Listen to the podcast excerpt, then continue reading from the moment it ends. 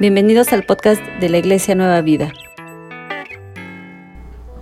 En el año 2010, Charlie Walker, así dice su nombre, gracias, fue, fue conocido y reconocido porque hizo una travesía, tomó su bicicleta y comenzó un viaje para visitar 61 países en cuatro años. Después de que termina este, este recorrido que fue muy grande y también muy eh, interesante porque salió desde el Ártico hasta la parte sur de, del África y se dice que él pedaleó lo que es equivalente a dos vueltas el perímetro de la tierra. Así que le dijeron, has hecho una gran travesía. Cuando le entrevistaron, al final de esta, eh, de esta hazaña, él contó algunas anécdotas, entre las cuales dijo que en dos ocasiones le persiguieron los elefantes. Imagínense él en su bicicleta y, allá persiguiéndolo los elefantes. Además, eh, lo apresaron dos veces, confundiéndolo con el enemigo en, el, en China. Dos veces fue encarcelado. Pero lo que más le sorprendió al mundo en ese entonces fue cuando dijo, yo no soy ciclista y yo no me preparé para este viaje. Entonces dijeron, Walker lo que ha hecho es una proeza. Porque ¿qué es una proeza? Acabamos de leer un hermoso eh, capítulo que es el Salmo 50, y, perdón, 60, y al final dice, en Dios haremos proezas. ¿Qué es una proeza? Una proeza es un acto no común. Así, un acto no común, fuera de lo común, que va más allá de la expectativa y más allá de las posibilidades. Es como que de repente México va al Mundial y regresa con la copa de oro. Esta sí sería una proeza. Hermanos, en el contexto que acabamos de leer del Salmo número 60, David prácticamente está comenzando su reinado en Israel. Y, en ese reinado empieza, eh, porque sabemos que David era un hombre de guerra, pero empezó con derrota tras derrota, tras derrota y tras derrota. Está cansado, está frustrado, él tenía como antecedente que él mató eh, a sus diez mil, como decía también el dicho, entre los judíos, y ahora estaba perdiendo sus batallas una tras otra.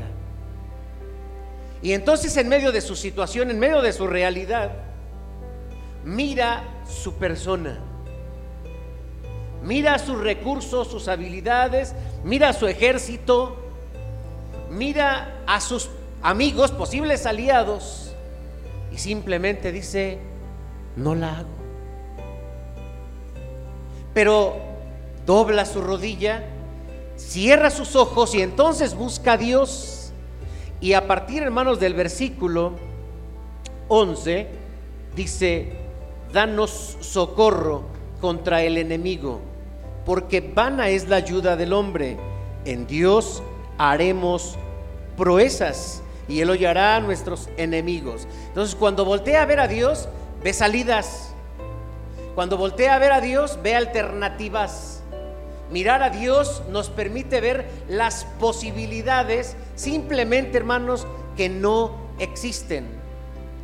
La Biblia nos motiva a la victoria, sí nos motiva a la victoria. La Biblia nos motiva a ganar, pero la fe, la fe, esa nos motiva a las proezas. Por eso es que en esta, en esta mañana, mañana fresca, por cierto, mañana alegre, día del Señor, quiero que veamos el título de este mensaje, cómo vencer a tus enemigos. Oremos. Amado Padre, en el nombre de Jesús, queremos poner esta palabra, este mensaje en tus benditas manos. Ponemos también nuestra vida para ser más que oyentes, hacedores de tu palabra.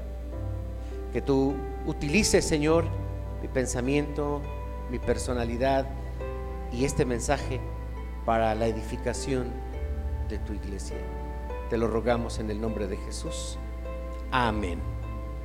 Bien, entonces, ¿cómo vencer a nuestros enemigos? Vámonos despacio. En primer lugar, tenemos que identificar quiénes son nuestros enemigos. Por, eso digo, vámonos por partes. Miren, nuestra descripción cultural, cultural, vivir aquí en México, aprendemos que un enemigo es alguien que no te quiere. Es alguien que te tiene envidia. Es alguien a quien le caes gordo. Es alguien que te critica o es alguien que te hace bullying. Por ejemplo, si estás en la escuela y a alguien no le gusta tu personalidad, tu comportamiento y demás, entonces decimos, es mi enemigo que te hacen bullying en la escuela o en el trabajo. Simplemente parece que algún compañero que comienza a criticar tu desempeño, incluso tu jefe, y no te gusta, y lo hace tan ásperamente que tú lo consideras tu enemigo. Observa y busca tus errores para evidenciarlos ante los demás. El vecino que pone enfrente de tu entrada su auto. O aquel que pasa, saca una moneda o saca las llaves y raya tu auto así. De ida, falta el regreso. Se regresa y de otro lado y ah, cuando recién lo acabas de pintar o cuando recién lo acabas de comprar. ¿Les ha pasado eso? A eso nosotros le llamamos enemigos. Pero hay un concepto también de tipo político y social. En el 2001, ante los ataques terroristas a Estados Unidos, el presidente entonces, George W. Bush, dijo, si no estás con nosotros, estás con los terroristas, no hay más. Políticamente, bueno, hay porque hay un concepto de tipo histórico, porque la palabra enemigo, entonces uno se pregunta, ¿de dónde viene la palabra enemigo? Y etimológicamente significa así, no amigo. ¿Qué significa enemigo? No amigo, así de sencillo, no amigo. Y se usaba para designar a las personas que simplemente no eran amigos. O sea, no había medias, porque aquí en la sociedad eh, donde vivimos, si tenemos cierta manera de clasificarlo, porque uno dice, ah, mira tu amigo, no, no es mi amigo, es mi conocido. Así decimos, ¿no? Consideramos que, hay diferentes eh, acercamientos de tipo social, pero hay otro concepto que se utiliza por ejemplo, en Roma, tiempo del, tiempo bíblico del Nuevo Testamento, para referirse a un pueblo, recordemos que los romanos eran un poder militar, una nación o un pueblo que no se quería someter, entonces era un, un enemigo, pero la palabra era hostil. Eran hostiles. Miren, en la Biblia sí encontramos esa forma de mostrarse socialmente. ¿Cómo le decían, por ejemplo, los judíos a los que no eran judíos? Gentiles. Claro, hoy que alguien nos dice, ¿qué gentil eres? Ah, mm, sí. Pero en la Biblia y en el contexto, gentil es gentucha. Sí, como hoy si nos dijeran así, como qué palabra quedaría, como que eres así de la gentucha. ¿Qué, palabra? Plebe, eh, del barrio, ñero, etcétera. ¿Cómo le decían los romanos a aquellos que no pertenecían a los romanos? Bárbaros. Claro, hoy la connotación es distinta, porque si hoy eres un bárbaro, entonces uno se, imagina a gente que no tiene cultura, pero en aquel entonces los bárbaros eran aquellos, los judíos, judíos, judíos, que también eran fuertes en su manera de hablar, les llamaban perros.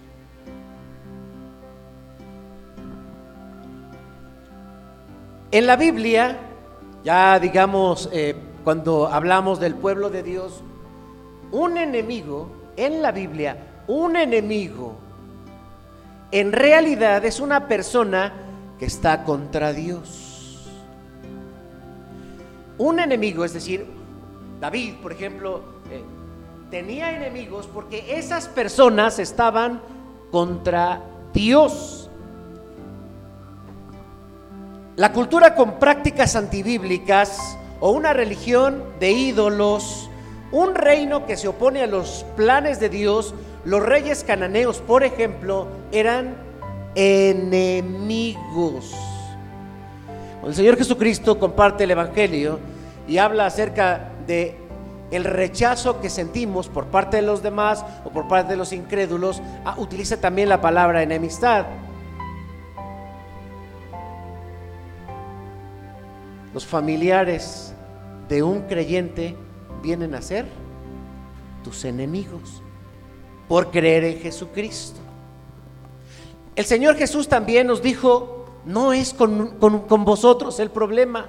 El que les rechace a ustedes no es a ustedes es a mí y al que me envió. Si a ustedes los persiguen, no es con ustedes, es conmigo. Por lo tanto, en la Biblia aprendemos que un enemigo en realidad no es una persona que nos critica, no es una persona que nos raya el carro, no es una persona, no. En la Biblia, un enemigo es alguien que está en contra de Dios. Por eso, el apóstol Pablo también al desarrollar en las cartas este mensaje, este mensaje y este tema, nos llama a tener cuidado, estar con los incrédulos, negociar con los incrédulos, convivir con los incrédulos, porque son enemigos de Dios. Para un cristiano, porque este punto se llamó, identifica primero tus enemigos. Porque imagínense que vengamos delante de Dios y que digamos, Señor, es que yo tengo muchos enemigos. Dios te diría, no, no es contigo, hijo. Es conmigo. Pero sí, pero no me quieren. No es a ti, es a lo que tú representas, es a mí. Entonces, yo no tengo enemigos. Bueno, si tienes, ahorita te los van a decir. Un, amigo, un enemigo entonces para un cristiano para un creyente, para nosotros, es aquello que nos aleja de Dios.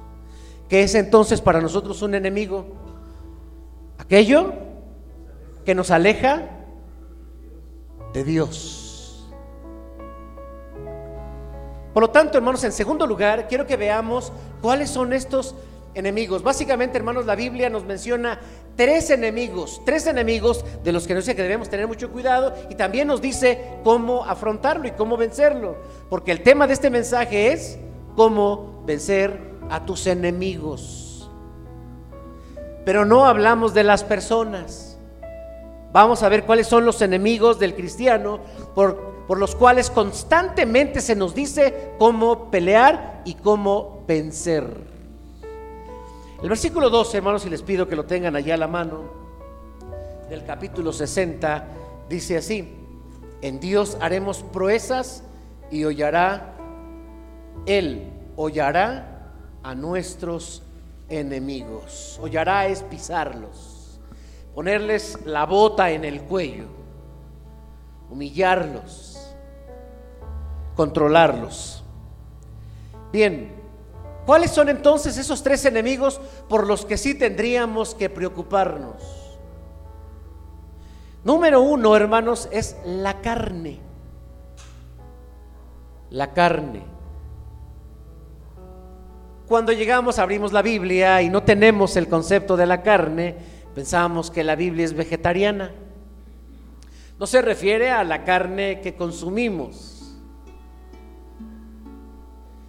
En la Biblia, hermanos, se habla sobre el origen del pecado y este origen del pecado está descrito en Génesis capítulo 3, versículo 15, con la caída del hombre. A partir de ese momento, el concepto que se utiliza en la Biblia para describir esa caída esa distorsión de lo que somos, porque fuimos creados a la imagen de Dios en ciencia, justicia y santidad, según Colosenses 3:10, según Efesios 4:24 y según Génesis 1:26 y 27. Fuimos creados a la imagen de Dios, perfectos.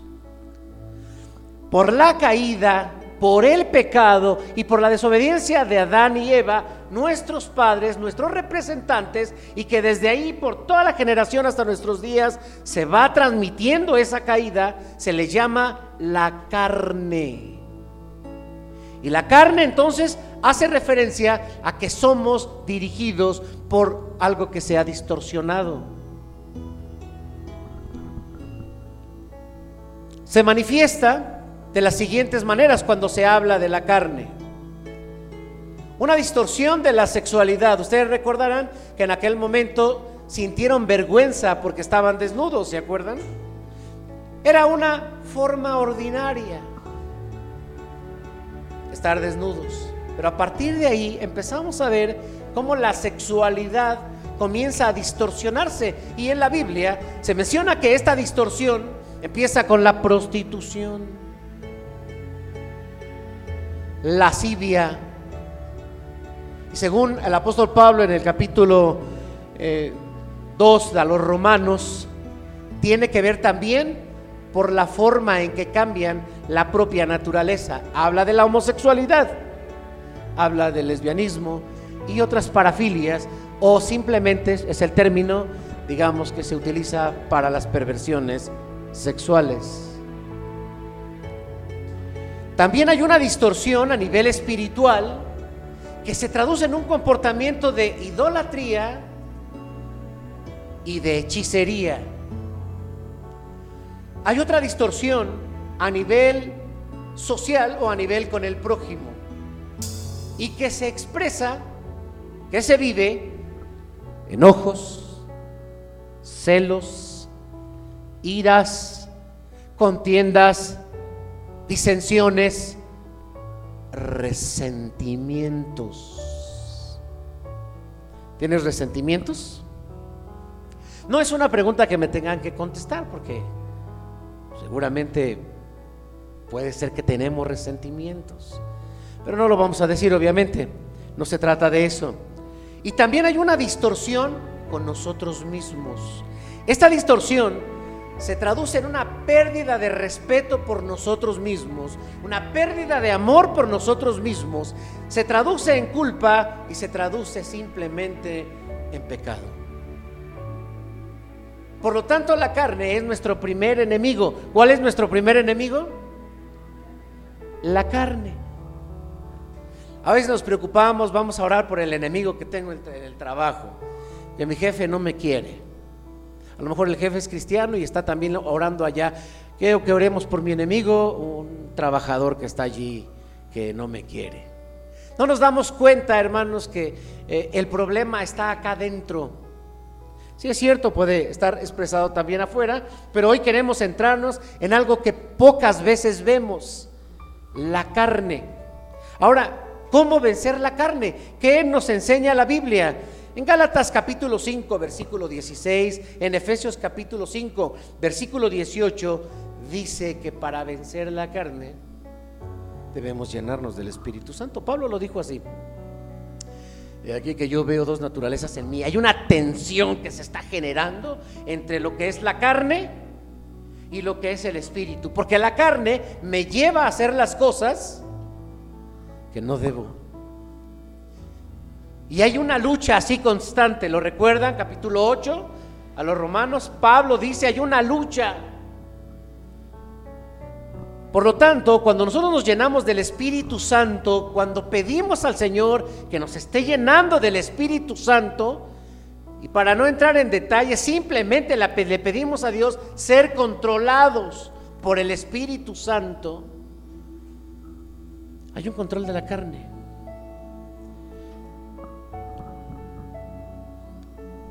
No solamente hay que ser llenos del Espíritu Santo, buscar una vida llena del Espíritu Santo, también se nos llama a mortificar la carne, a controlar la carne, a cerrar la boca, más bien a taparnos la boca para no lastimar, a detener nuestros pensamientos, a hacer un esfuerzo para reconocer y controlar. Un fruto del Espíritu Santo también es, la, es el autocontrol, es el último. Amor, gozo, paz, paciencia, benignidad, bondad, fe, mansedumbre y templanza o autocontrol o también dominio propio. Bien, entonces ese es nuestro primer enemigo. Yo te pregunto, ¿cómo estás enfrentando a tu enemigo? Porque de que lo tienes, lo tienes. Cuando venimos al Evangelio, cuando el Espíritu Santo entra en nosotros y el Señor Jesús nos da la salvación, nos justifica, nos eh, adopta, nos hace nacer de nuevo, nos santifica, empezamos una vida diferente, donde reconocemos qué no hacer y aprendemos qué hacer. Tú y yo tenemos esa lucha. ¿Cómo lo enfrentas? Esa pregunta queda al aire porque aquí está la solución. El segundo enemigo a vencer es el mundo. La Biblia nos menciona claramente cómo la influencia de los demás es muy, es muy fuerte. Y también nos llama constantemente a tener mucho cuidado de no caer. En Éxodo capítulo 23, versículo 2, dice claramente, no te harás con la mayoría, solo porque son más. ¿No? Así que miren, ¿cómo se manifiesta? Bueno, pues tener una firme personalidad para no seguir a la mayoría. Cuando la Biblia habla del mundo, se refiere a la cultura, se refiere al medio social en el que nos movemos y a la forma de pensar y a la forma de vivir. Somos seres sociales. También crecemos en una cultura mexicana, no somos judíos, o sea, eh, tenemos la Biblia, es cierto, y, y hay que saber diferenciar qué cosas de la cultura judía eran para los judíos y cuáles no son para nosotros. Los judíos se circuncidan, nosotros no nos circuncidamos como un rito, como una obediencia, vaya. Estos pensamientos que van en contra de Dios y que están, se les llama mundo. Entonces Dios nos empieza a alejar de lo que es el mundo. Y también nos damos cuenta que esta es una lucha, porque resulta que el mundo es atractivo. ¿Por qué? ¿Por qué? ¿Por qué es atractivo? A ver, yo les pregunto, ¿por qué es atractivo, hermanos? No que se confiesen, no que digan, no, es que a mí me gusta. No, ¿por qué es atractivo en general? ¿Mande? Bueno, el pecado es atractivo.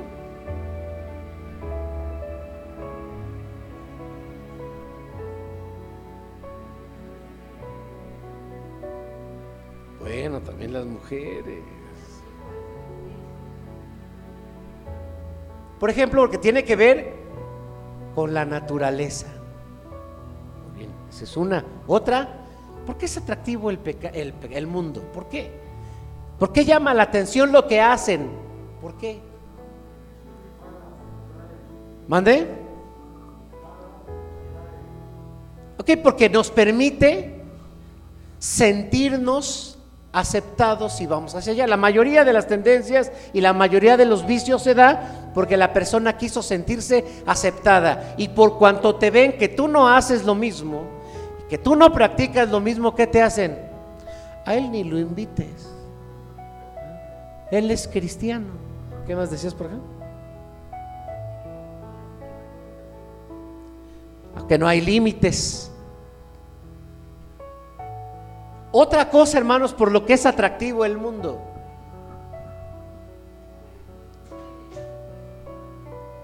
lo, que hicimos no tiene límites. ¿Qué más?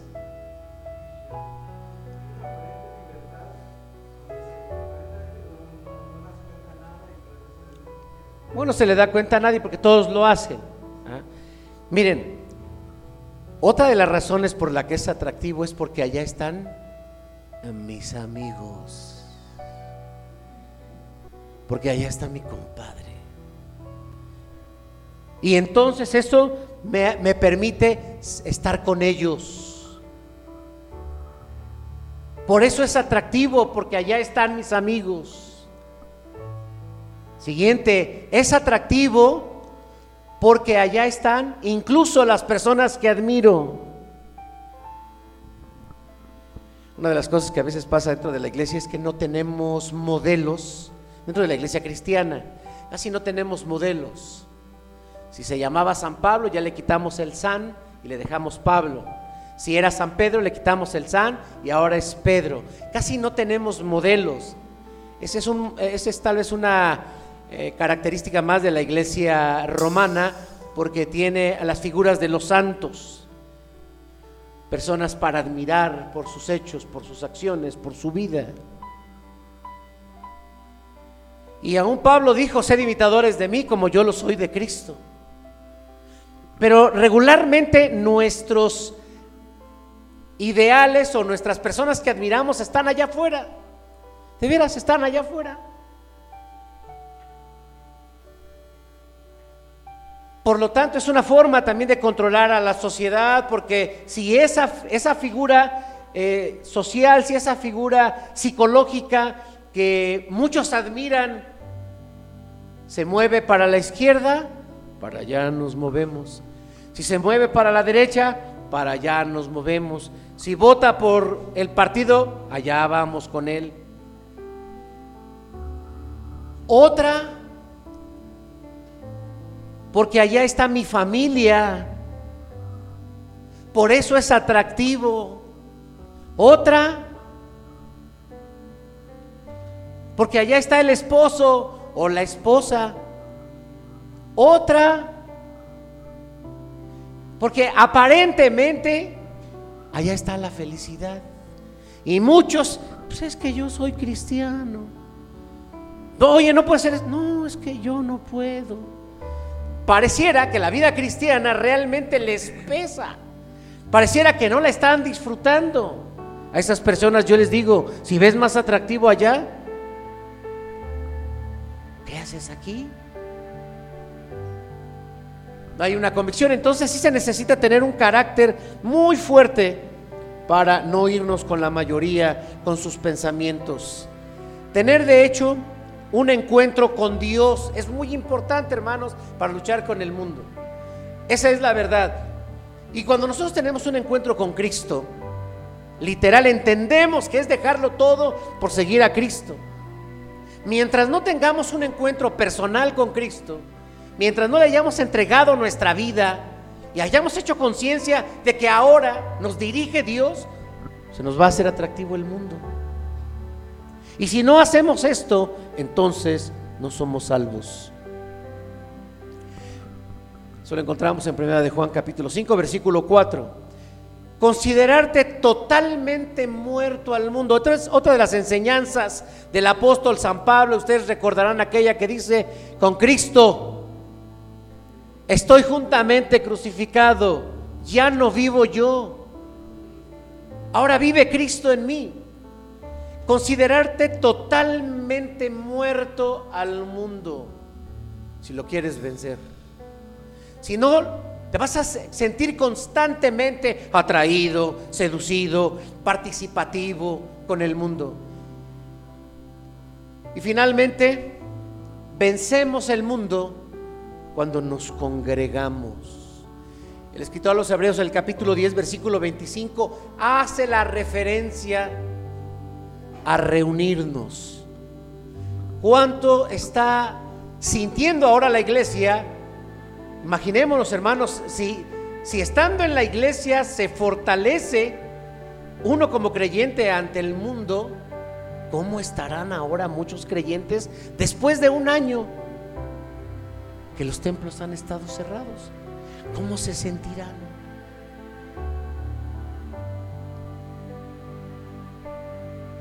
¿Están pensando en la respuesta?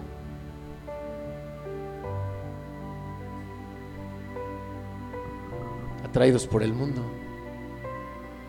Ya lo decíamos, hermanos, qué fácil es. Incluso desde que utilizamos los medios, sabes que los medios son una herramienta y hay que usarla con mucho cuidado. Fácilmente, hermanos, como aquí está el culto, vamos a empezar el culto. Yo lo veo al rato. Yo lo veo al rato mejor en mi cama, descansando, escuchando al hermano Freddy cómo canta, a los hermanos, y uno se queda dormido y nos enfriamos.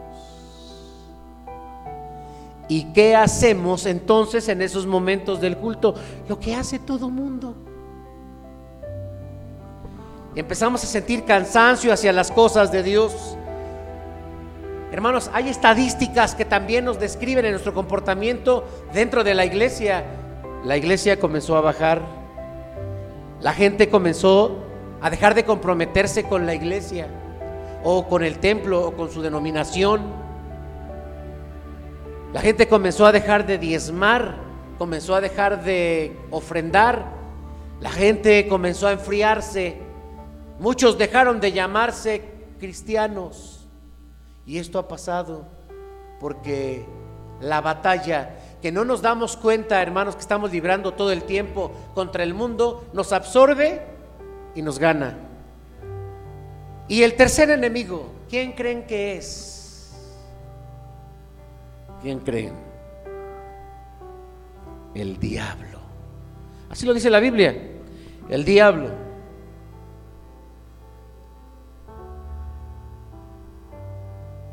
no voy a hablar del, del, diablo como tal, sino de la batalla que tenemos con el diablo.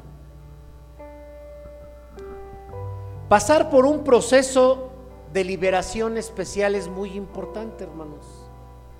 O sea, la Biblia dice el diablo cega la mente, nos, mantiene en oscuridad, hacer las obras del diablo, Jesús dijo, es porque eh, tendemos a ser hijos del diablo, eh, hacer, hacer las cosas contrarias a lo que enseña Dios es ceder al diablo.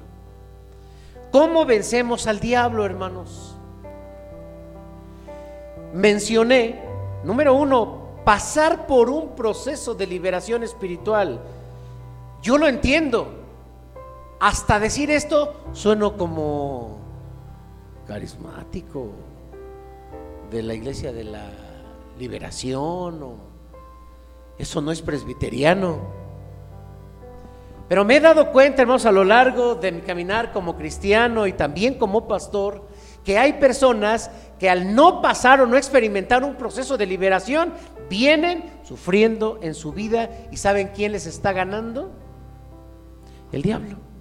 Pero van a la iglesia, sí. Pero oran, sí. Y leen la Biblia, Sí. ¿Y cantan? Sí. ¿Y dan su diezmo? Sí. ¿Y no se duermen en el culto? Sí.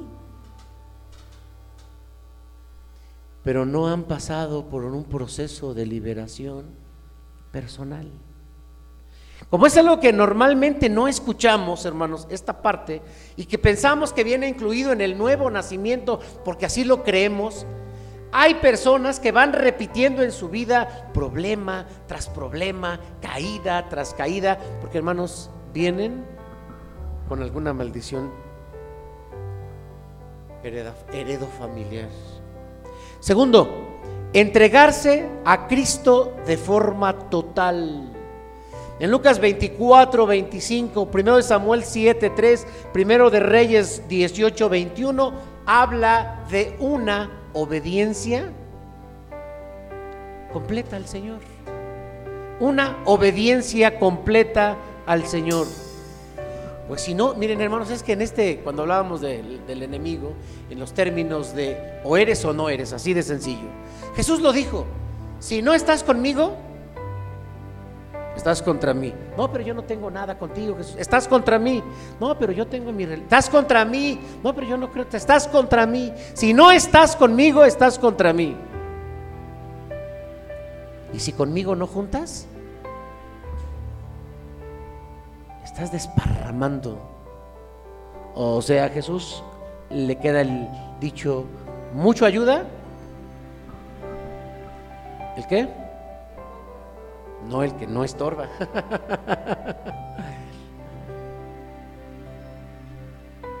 Por lo tanto, hermanos, el entregarse a Cristo totalmente es fundamental.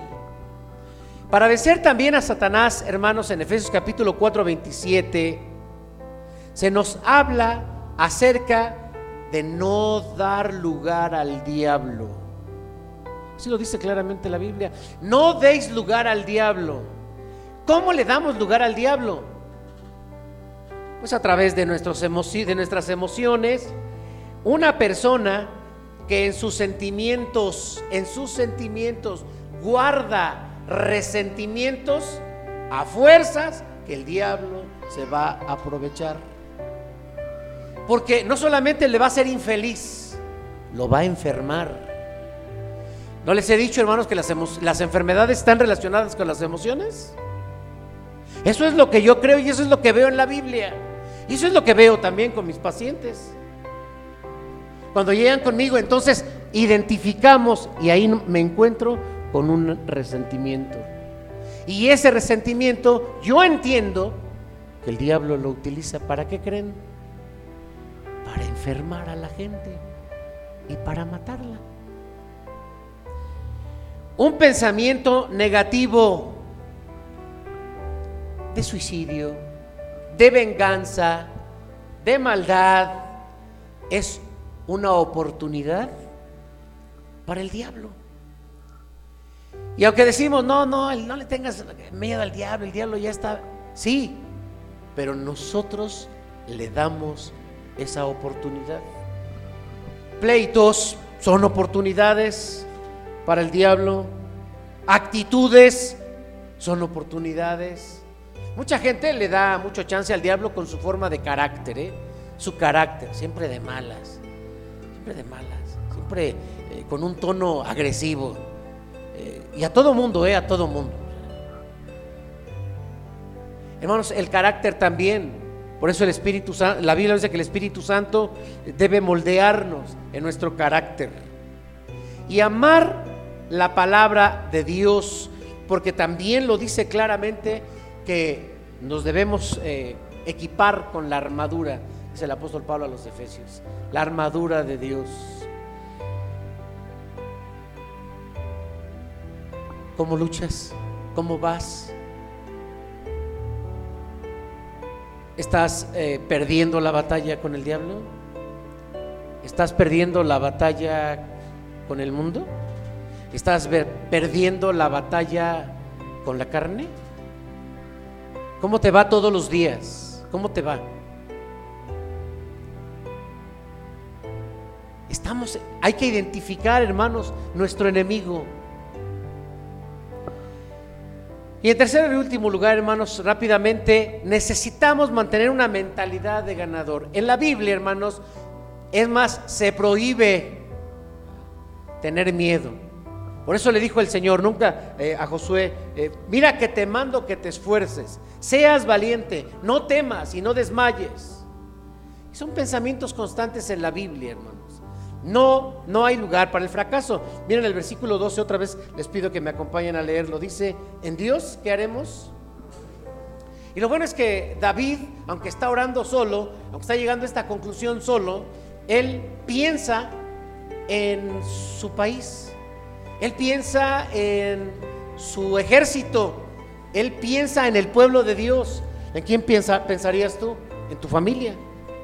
En tu iglesia. Porque yo puedo decir, hermanos, en Dios haremos proezas. Pero si es algo que yo estoy comprendiendo, yo voy a hacer proezas, pero también quiero motivarlos a ustedes a que hagan proezas conmigo. Yo voy a alcanzar cosas, pero quiero motivarlos a que alcancemos esos objetivos, a que lo hagamos juntos, a que no lo haga yo solo. Por lo tanto, una mentalidad de ganador. En la Biblia, hermanos, se habla solamente de esos dos tipos de personas.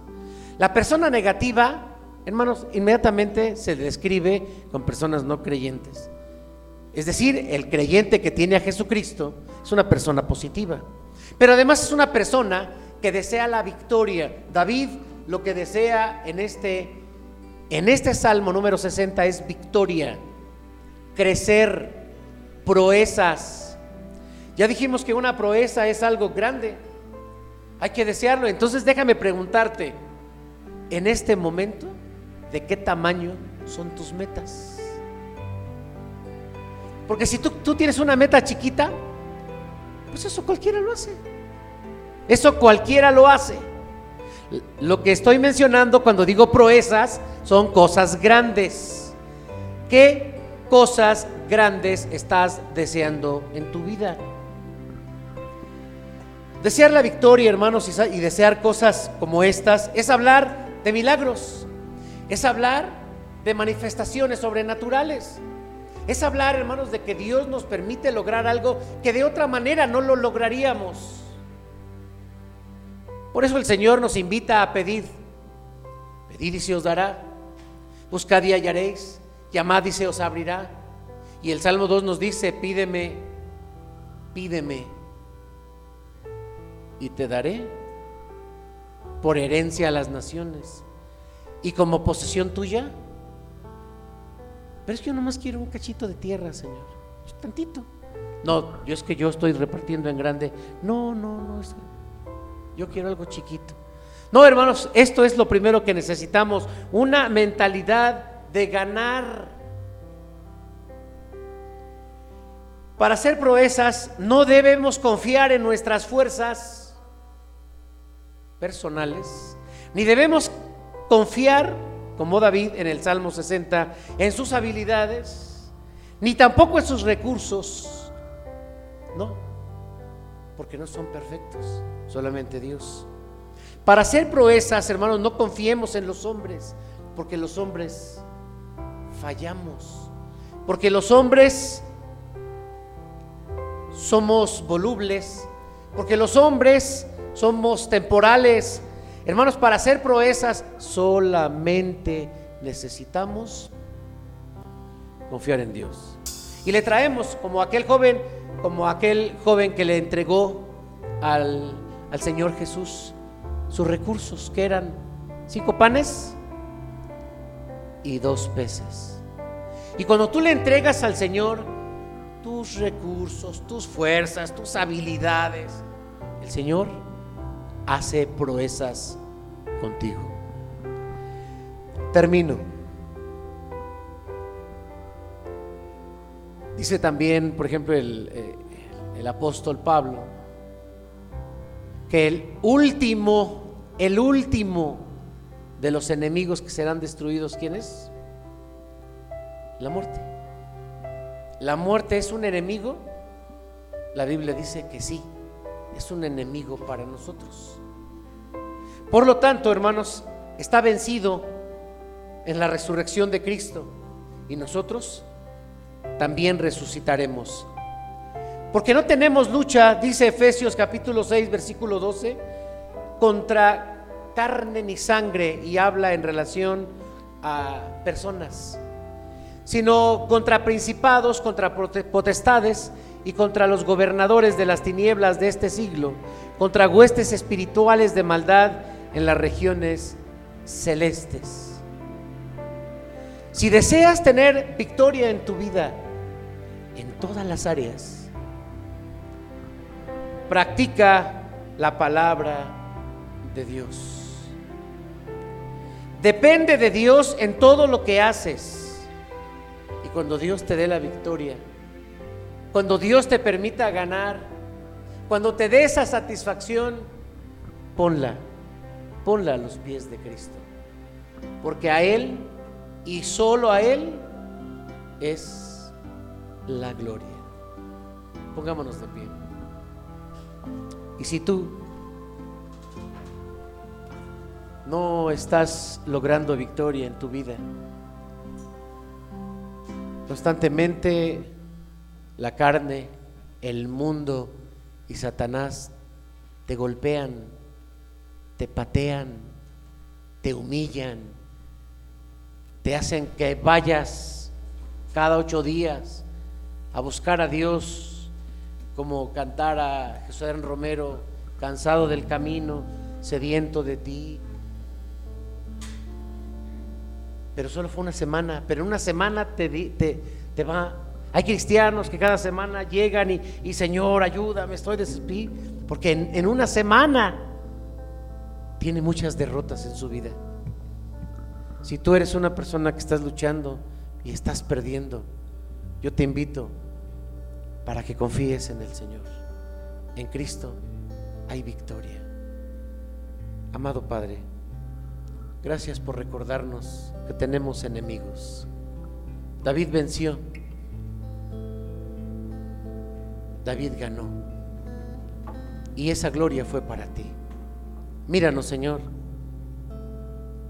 cuando pecamos, cuando cedemos, cuando desobedecemos. Hay muchas maneras de hacerlo y tal vez solo nos damos cuenta de unas pocas.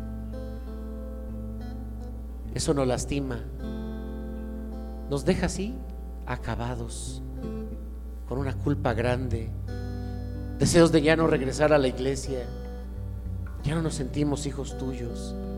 ¿Cuántos creyentes, Señor, están pasando en este momento derrota tras derrota en su vida personal, en su vida moral, en su vida espiritual, en su vida familiar?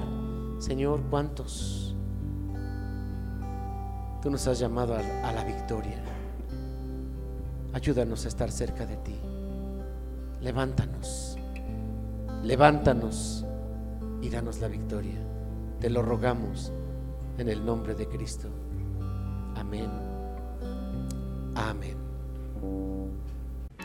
Si quieres aprender más acerca de Dios, te invitamos a seguir en nuestras redes sociales que son Spotify, INP Nueva Vida, JM, Facebook, Iglesia Nacional Presbiteriana Nueva Vida, YouTube, INP Nueva Vida, JM, Instagram, arroba INP Nueva Vida.